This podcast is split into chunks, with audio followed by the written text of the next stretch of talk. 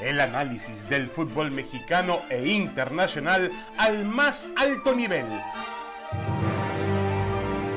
Aquí inicia Fútbol de Altura.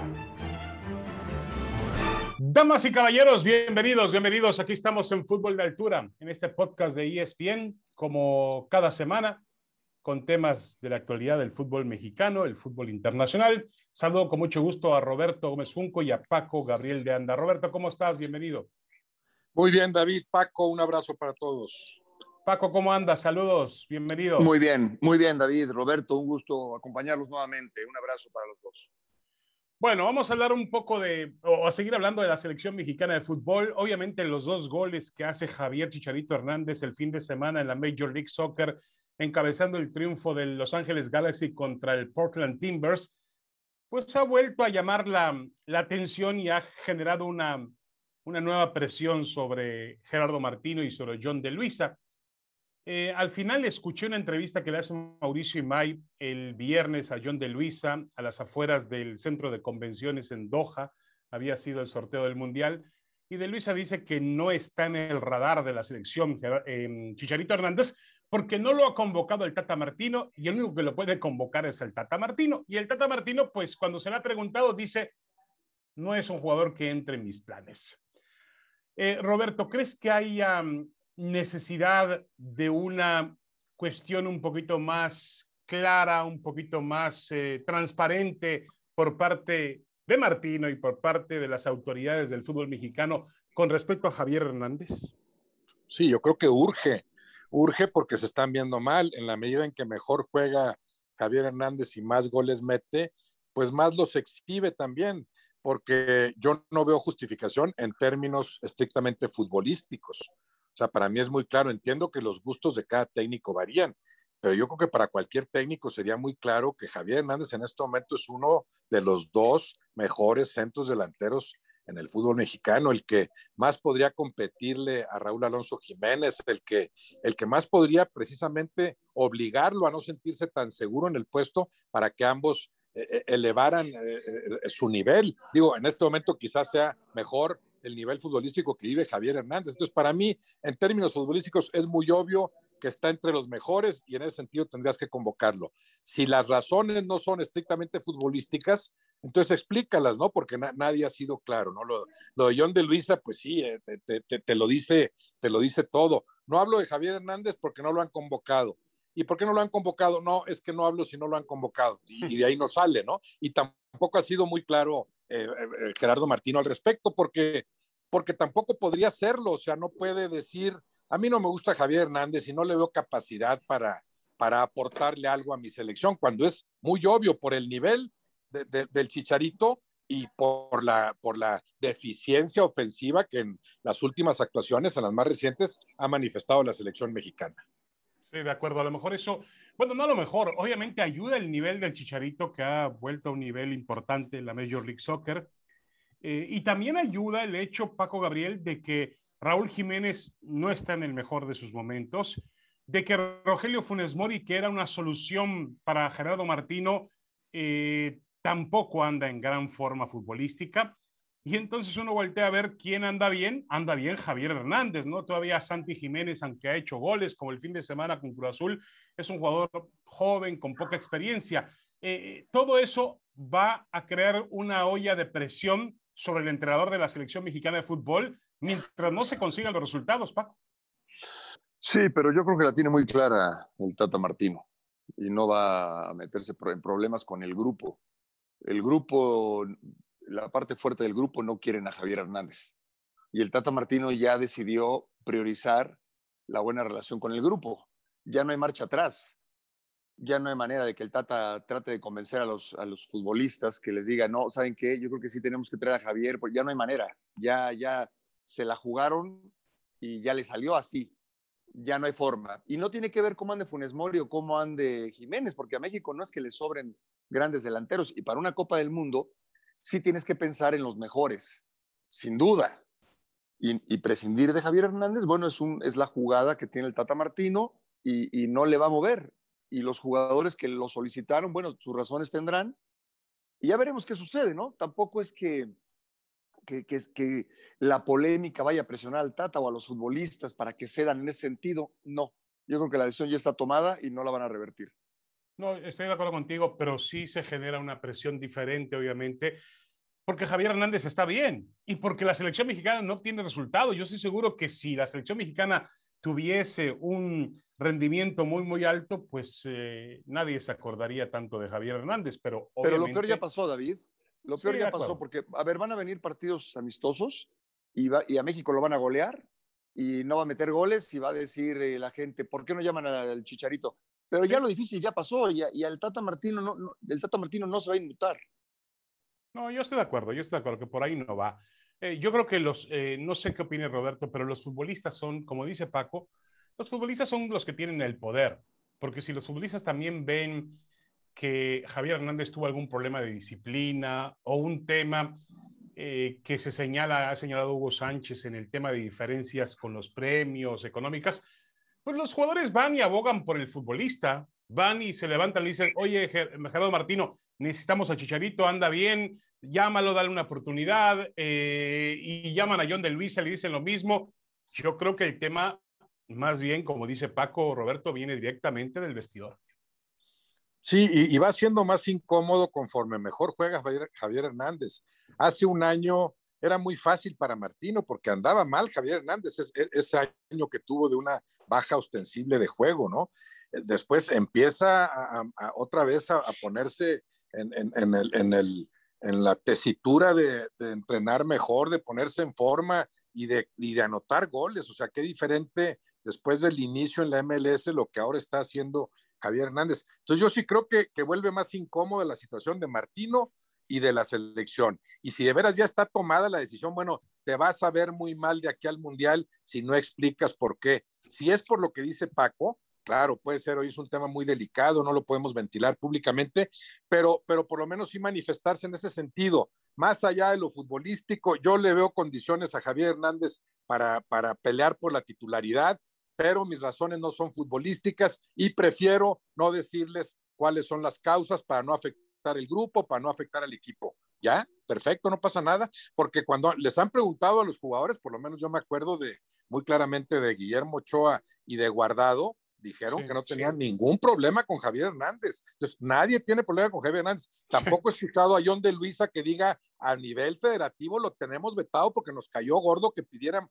tan, tanta lana. No, no dice nada. Entonces, que, queda todo, queda todo así más, más turbio y yo sí creo que ensucia el trabajo de la selección de aquí a Qatar. O sea, no es que con Javier Hernández vas a ser campeón del mundo, pero sí estás prescindiendo de alguien que claramente puede aportarte algo, que claramente está para pelear, no, no para estar en la lista de los 23 o los 25, que claramente está para pelear para ser titular y no lo convocas. Explica que el asunto no es futbolístico, que prefieres no tocar el tema para respetar incluso la privacidad o la vida privada del propio Javier Hernández y ya no tocaremos el tema. Eso pudo haberlo dicho hace seis meses Gerardo Martino y, se hubiera ahorrado todo esto. Sí, porque mientras el tema se une más en el misterio y yo diría la hipocresía, pues más crecen las expectativas sobre qué fue lo que pasó, ¿no? Más grave se hace. Y sería tan sencillo como yo entendería también si fue un acto disciplinario, eh, pues decir, señores, rompió al reglamento de la selección mexicana y por eso está castigado y no lo vamos a llamar, punto. Eh, pero tampoco lo dicen. Y si fue un tema de dineros, pues también explicar, señores, en México tenemos una disposición, el jugador tiene que tener la responsabilidad de entregarse siempre a los requerimientos comerciales de la selección y, y él no lo hizo y por eso no lo llamamos. Y si tema, y fuera un tema futbolístico, pues Javier, Javier, perdón, el Teta Martino podría ir un poquito más a fondo y decir, es un jugador que no Yo no creo que sea ninguno, ¿eh? Condición. Ninguno. Yo no creo que sea ninguno, no, no. El tema administrativo, en lo absoluto, porque es normal que se puedan pelear primas. Hay jugadores que no las pelean, hay jugadores que las pelean en exceso y puede incomodar a la gente, pero no por eso te van a apartar. Puede incomodar a la gente de pantalón eh, largo, pero no por eso te van a apartar de la selección. Un tema de disciplina, tampoco porque por supuesto que ya lo habrían dado a conocer. Y el, y el Chicharito no estaría diciendo constantemente, yo voy a jugar muy bien para que me llamen, porque él será el, el principal involucrado. Claro, más, eh, el que más tema claro, un tema futbolístico tampoco, porque está claro que el Chicharito ya está para, para jugar y para pelear, coincido con Roberto, para pelear por la titularidad. Porque además, Entonces, porque además tiene una personalidad que intimida. O sea, no es lo mismo marcar al Chicharito que a otros, ¿no? Entonces, para mí está claro que hubo un problema, un rompimiento en el grupo, un rompimiento en el grupo severo, fuerte, drástico, y, que el Tata Martino optó por escuchar al grupo fuerte de la selección y, por eso no lo llama. Para mí no, no hay, y si me lo tienen que desmentir, bueno, pues, y, yo tengo, me tengo que retractar, lo hago. Yo no veo otra situación. Pero Paco, a ver, tú fuiste un jugador de, de, vestidor, líder de, de, de, equipos. Dime una cosa, no se arreglan las cosas entre, iba a decir entre hombres, pero también se puede arreglar entre mujeres, no hay ningún problema. No se arreglan las cosas viéndose la cara y diciendo, sabes que no me, no me gustó lo que tú hiciste, este, pero vamos a tirar juntos, vamos a darle para adelante porque nos conviene el interés común que, que estemos unidos. No, no se arreglan las cosas así en una selección mexicana. Ese es el ideal. Ese es el ideal en cualquier grupo, en cualquier equipo. El dejar de lado las cuestiones, el ego personal, eh, temas personales y, poner por encima del grupo, ese es el ideal, pero muchas veces no sucede, muchas veces no sucede y entonces pasa esto. Y después la prensa, los medios de comunicación sacamos, o la afición, porque la afición también le encanta entrar en este tema, eh, eh, entramos en el terreno de las especulaciones y el resultado es de lo que estamos hablando hoy. Sí, de acuerdo. Roberto, hace poco hablábamos, a propósito del sensible fallecimiento de Tomás Boy, hablábamos de lo complicado que era el vestidor, incluso entrevistamos a Bora Milutinovich, en México 1986, conciliar todas esas, esas personalidades, eh, eh, Hugo Sánchez, obviamente, Fernando Quirarte, Tomás Boy, eh, entre otros más, Javier Aguirre. Eh, tiene que ser labor del entrenador, labor de los directivos. ¿De quién tiene que ser labor para poder conciliar estos egos de los cuales habla Paco Gabriel de Anda? De, del director técnico y los jugadores. Y sobre todo con un técnico de, del nivel, la jerarquía de Gerardo Martino, por supuesto que él tendría ahí toda la autoridad del mundo eh, para que en caso de que lo de Javier Hernández, bueno, si, si es como lo, lo, lo, suponemos, sucedió antes de que él llegara. Yo llegué a esta selección, no sé qué pasó antes, estoy viendo a este futbolista, tengo entendido que juega en la MLS, pero es mexicano, creo que nació en México, que es elegible, es el máximo goleador en la historia de la selección mexicana, ha anotado en Copas del Mundo, tiene una personalidad especial, es, es, es, se le distingue, se le conoce, no sé si sea el jugador más visible, más conocido actualmente mexicano en el mundo, ¿no? Por lo que hizo también en Europa en su momento. Entonces, estoy viendo este jugador, no sé qué haya pasado antes, yo me voy a encargar de, de, de, averiguarlo y tomar la decisión eh, que, que, que, que, considere yo procedente. Si es cosa con los jugadores, hablar con los jugadores. Ahorita tienes tiempo, ya resolviste lo de, lo de la eliminatoria de veras no se puede reunir Gerardo Martino con Guardado, Herrera, Ochoa y el que se apunte que sienta que está en contra de Javier Hernández, explíquenme por qué. Y claro, después sería también válida, legítima la decisión de decir, ya hablé con ellos, a lo mejor eso no lo, no lo dice públicamente, pero ya que hablé con estos cuatro o cinco, entiendo que es mejor no convocarlo. Y de acuerdo con ellos, a ver cómo lo manejamos hacia afuera, porque se estarán dando cuenta ustedes de que cada vez hay mayor presión, porque se le ocurrió al Chicharito ponerse a jugar mejor conforme fuimos descartándolo. Sí, aparentemente hubo una reunión el año pasado entre Gerardo Martino y, Chicharito Hernández, pero, pero nada de eso se, finalmente se aclaró. Bueno, antes de terminar con este segmento y pasar a otro tema, eh, Paco Gabriel Dana, te pregunto, y estamos hablando, hemos tenido ejemplos en la historia del fútbol mexicano, supongo que hemos tenido mucho más ejemplos de este tipo de situaciones.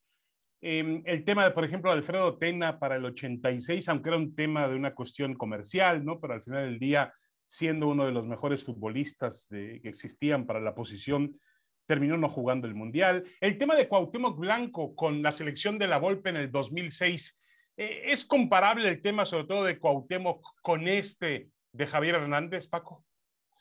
Eh, sí y no, sí y no, y me explico. En el tema del Tata Martino y Javier Hernández, nunca hubo un problema entre ellos. Me imagino que nunca hubo un problema, no hay ningún antecedente, ninguno en el tema de Cuauhtémoc, no solamente con ese grupo fuerte de la selección, sino con la Volpe, un problema directo y fuerte. Eh, recordemos en Bueno, cuando hace el gol Cuauhtémoc y va y le festeja. Porque cuando la Volpe en el 96 dirigió al América, en su forma particular de dirigirse a los jugadores, a los más chavos, llámese Villa, Lara, Cuauhtémoc, particularmente Lara, Cuauhtémoc, eh, Isaac Terrazas, se dice que no los trataba bien. Y Cuauhtémoc cuando pudo se desquitó haciéndole goles y festejándole. Ese antecedente ya marcaba el rumbo de la decisión final de la Volpe, sumado a la decisión de jugadores, particularmente de Guadalajara, que no estaban de acuerdo en que fuera Cuauhtémoc, Cuauhtémoc no tenía cabida en esa selección. Yo acá lo veo diferente. Yo acá lo veo diferente, porque diferente en ese sentido, de que no hubo un problema personal entre el Chicharito y el Tata Martino. Al final el resultado es el mismo, porque es un grupo de jugadores y el técnico que no van a llamar a, a, la figura. Aunque, con todo respeto para el Chicharito, yo sí creo que Cuauhtémoc hubiera aportado mucho más en el 2006 de lo que hoy podría aportar el Chicharito en el 2022. Correcto, es una cuestión de, estilos, de, condición futbolística y demás. Lo que sí veo en ambos casos es la intervención, eh, en este caso fundamental, del vestidor. Si el vestidor quiere rescatar a alguien, lo rescata. Si el vestidor quiere bajar el pulgar a alguien, se lo baja. Y aquí, punto, no, no, no, no, no hay un tema que pueda salvarlo mientras no lo salven los líderes de la selección mexicana de fútbol, mientras ellos no acceden. Bueno, es un tema de egos, eso queda claro, y Javier Hernández está fuera de la selección y me parece muy complicado que regrese de aquí al Mundial. Hacemos una pequeña pausa. Esto es Fútbol de Altura. Regresamos con temas del fútbol mexicano también muy interesantes. No se vayan.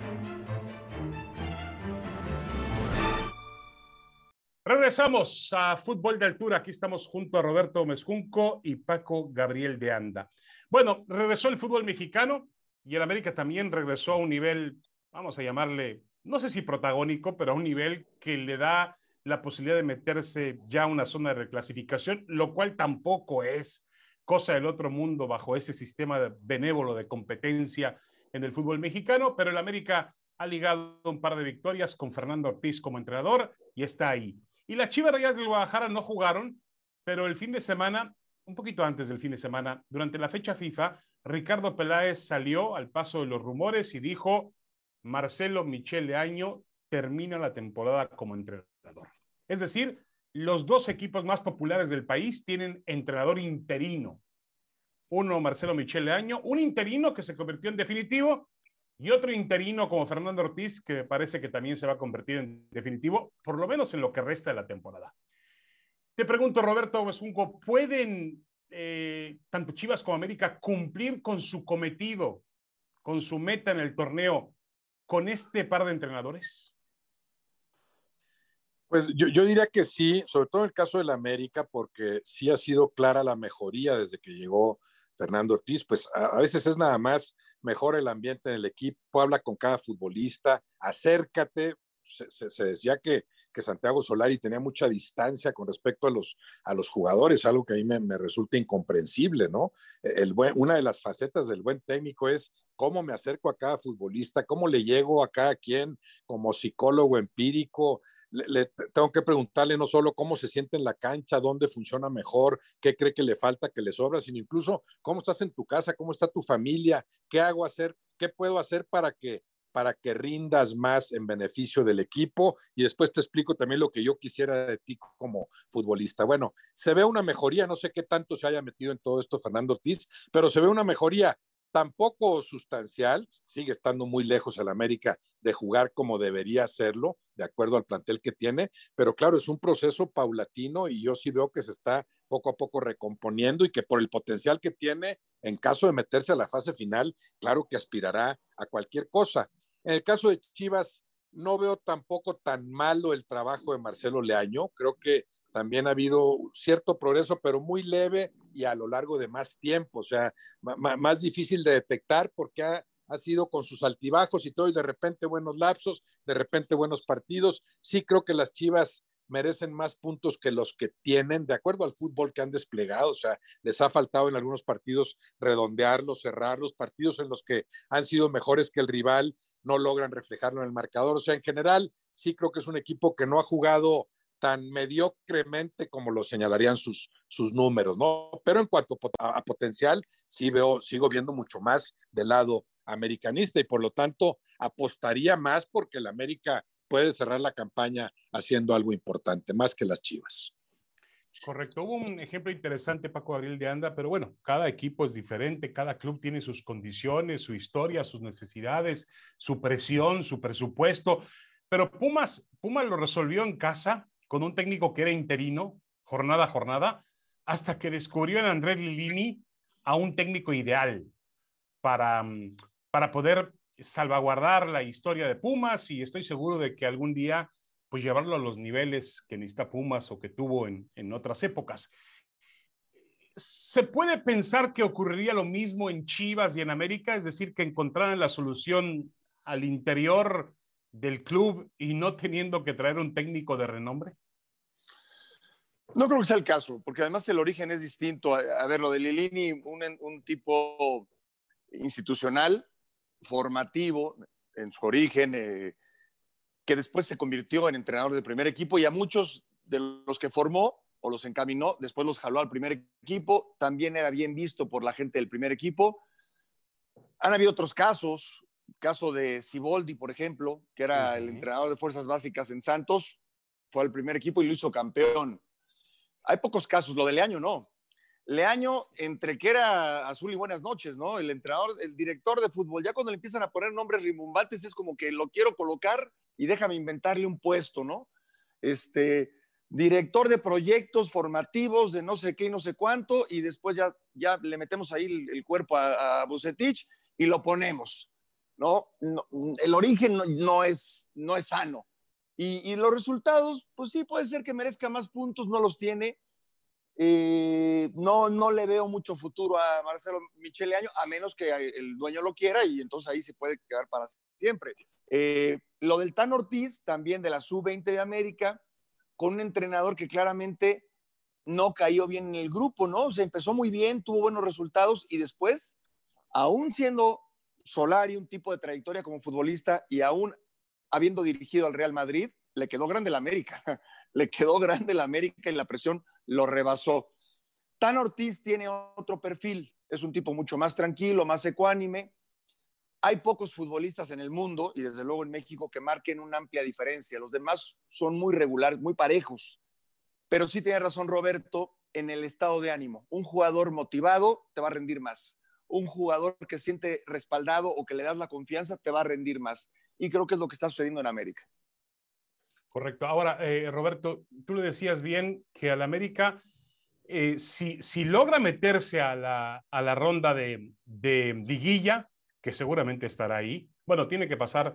Yo creo que el América está presupuestado para llegar a un repechaje, aunque si continúa con esta racha, pues también igual puede competir por lo que sea. Pero entendí entonces, Roberto, que al América lo ves compitiendo por el título y a Chivas no, no lo ves en ese papel.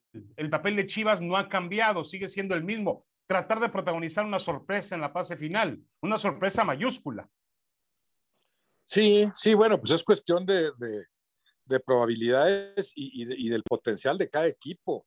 Yo al América metiéndose a la liguilla sí lo veo para pelear por el título abajo de tres por, mencionar algunos de salida, bueno, te digo que en este momento no tendría mucho que hacer ante los Tigres, ante el Pachuca, ante Cruz Azul y probablemente tampoco ante el Monterrey si sigue mejorando, ¿no? Abajo de, tres o cuatro. Las Chivas, claro que también le pueden competir a cualquiera, pero yo tendría que ubicarlas abajo de siete u ocho, ¿no? Además de los que ya mencioné, pues el mismo América, el, León, el, el Santos Laguna, el Puebla, claro, el Atlas, todos esos tendría yo que ponerlos antes que Chivas, ¿no? Pero claro, entiendo que está siempre el, bienvenido equilibrio de fuerzas, porque es cierto, cualquiera le gana a cualquiera en cualquier cancha y en la liguilla, bueno, por eso, por eso hemos visto a tantos campeones sorprendentes, ¿no? Pero sí, sería mucho más sorpresivo un, un Guadalajara que se metiera a la final que el América colándose hasta esas instancias, ¿no? Correcto.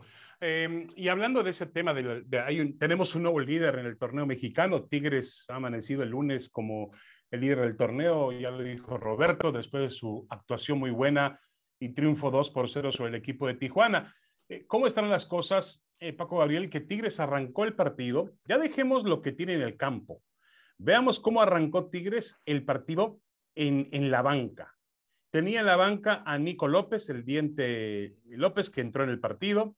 Tenía a Sebastián Córdoba, que también entró. Tenía a Hugo Ayala, que también entró. Tenía al venezolano Jefferson Soteldo, que también participó y tenía al em, paraguayo Carlos González que también entró. Obviamente lo que tiene dentro es imponente, Guiñac, Tobín, Tobán, Bigón que anda en gran forma, Carioca, Pizarro, Luis Quiñones, Diego Reyes, Nahuel Guzmán, Dueñas, Aquino.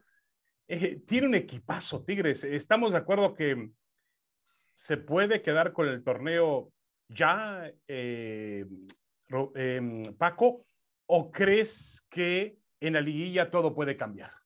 No, bueno, no creo, estoy seguro.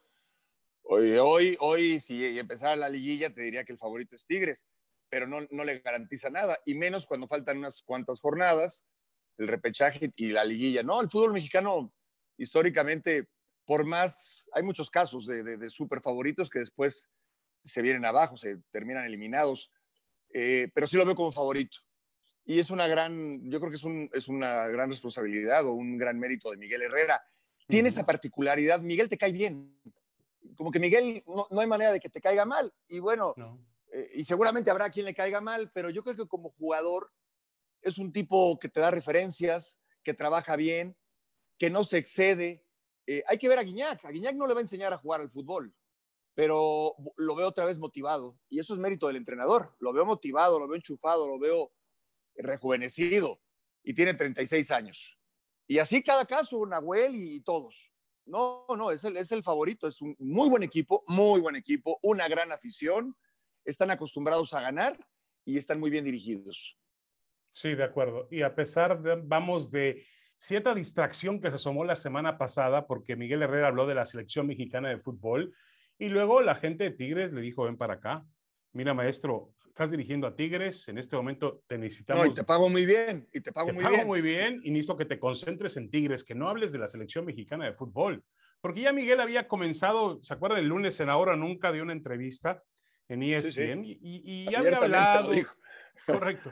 Ya había hablado de temas de que si la selección, que si el Tata Martino, que si esto, que si lo otro, y después echó, dio marcha atrás y cayó por completo. ¿Tiene Tigres todo lo que necesita. Esto nos lleva a una pregunta, Roberto. ¿Hay, ya se empieza a notar la diferencia entre lo que fue la mejor versión del Tigres de Ferretti a esta nueva versión de Miguel Herrera? Sí, sí, sí, por supuesto que se nota, sí. Eh, con Ferretti, claro, llegaron a, a, dominar una forma de jugar, a dominarla a plenitud. Yo, yo siento que la dominaron a tal grado que ya decidieron no salirse de ahí. Yo creo que jugadores y el mismo Ferretti, ¿no? O sea, como esto me sale bien, ¿para qué le muevo? Ya cuando se desgastó, hubo tal vez falta de, de, herramientas o de, o, o de los jugadores adecuados en ese momento para intentar otras cosas, para ser más flexible. Probablemente Ferretti hubiera cambiado si, si, hubiera seguido, pero ya eran, ya eran dos torneos eh, eh, ostensiblemente a la baja con esa misma forma de jugar. Con Herrera yo sí veo, desde el principio lo vi una intención de jugar distinto a partir de lo que ya dominaban ustedes, ahora les voy a pedir que sean mucho más profundos, que encuentren más rápido la portería de enfrente, que toquen menos lateral. Pizarro, tú te vas a venir más para atrás porque me gusta cómo lees el juego, pero quiero en medio campo alguien que, que sea más de ir y venir, eso que ha hecho Vigón, que es extraordinario, Vigón, en el trabajo de medio campo le ha cambiado la cara al equipo, ¿no? Y después, claro, un potencial enorme, hay, hay seis atacantes o sea, tres y tres, las dos tripletas que suele utilizar, yo digo, no, no solo serían titulares en cualquier equipo, serían figuras en cualquier equipo. Se arrancas con Quiñones, Gignac y, y Tobán.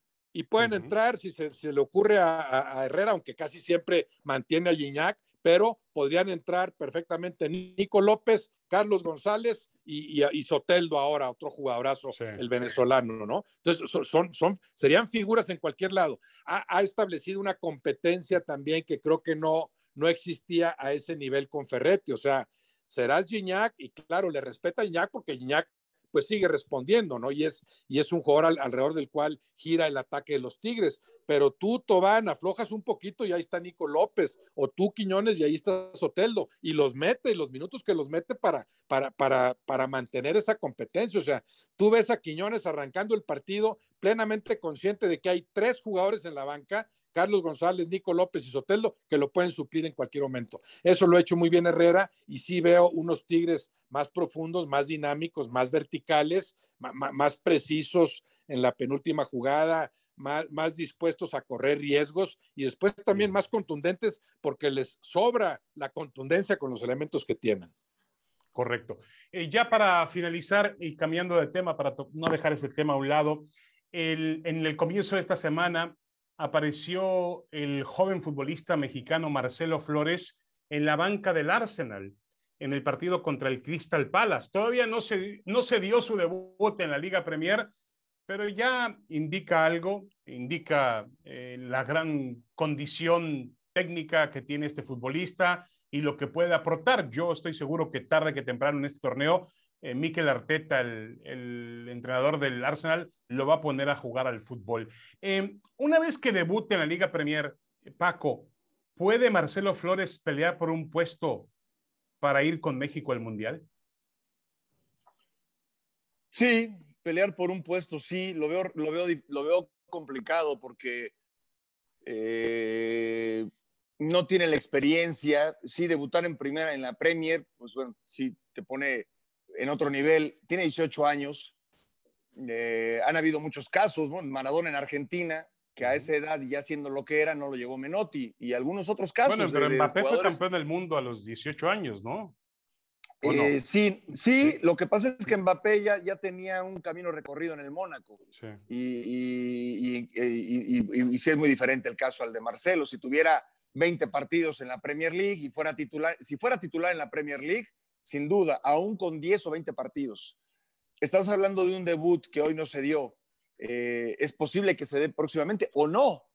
Yo, yo, no creo que a Marcelo vaya. Bueno, ojalá, ojalá, por la carrera de él. Y, porque hay mucho tiempo todavía, podemos pensar también en el 2026.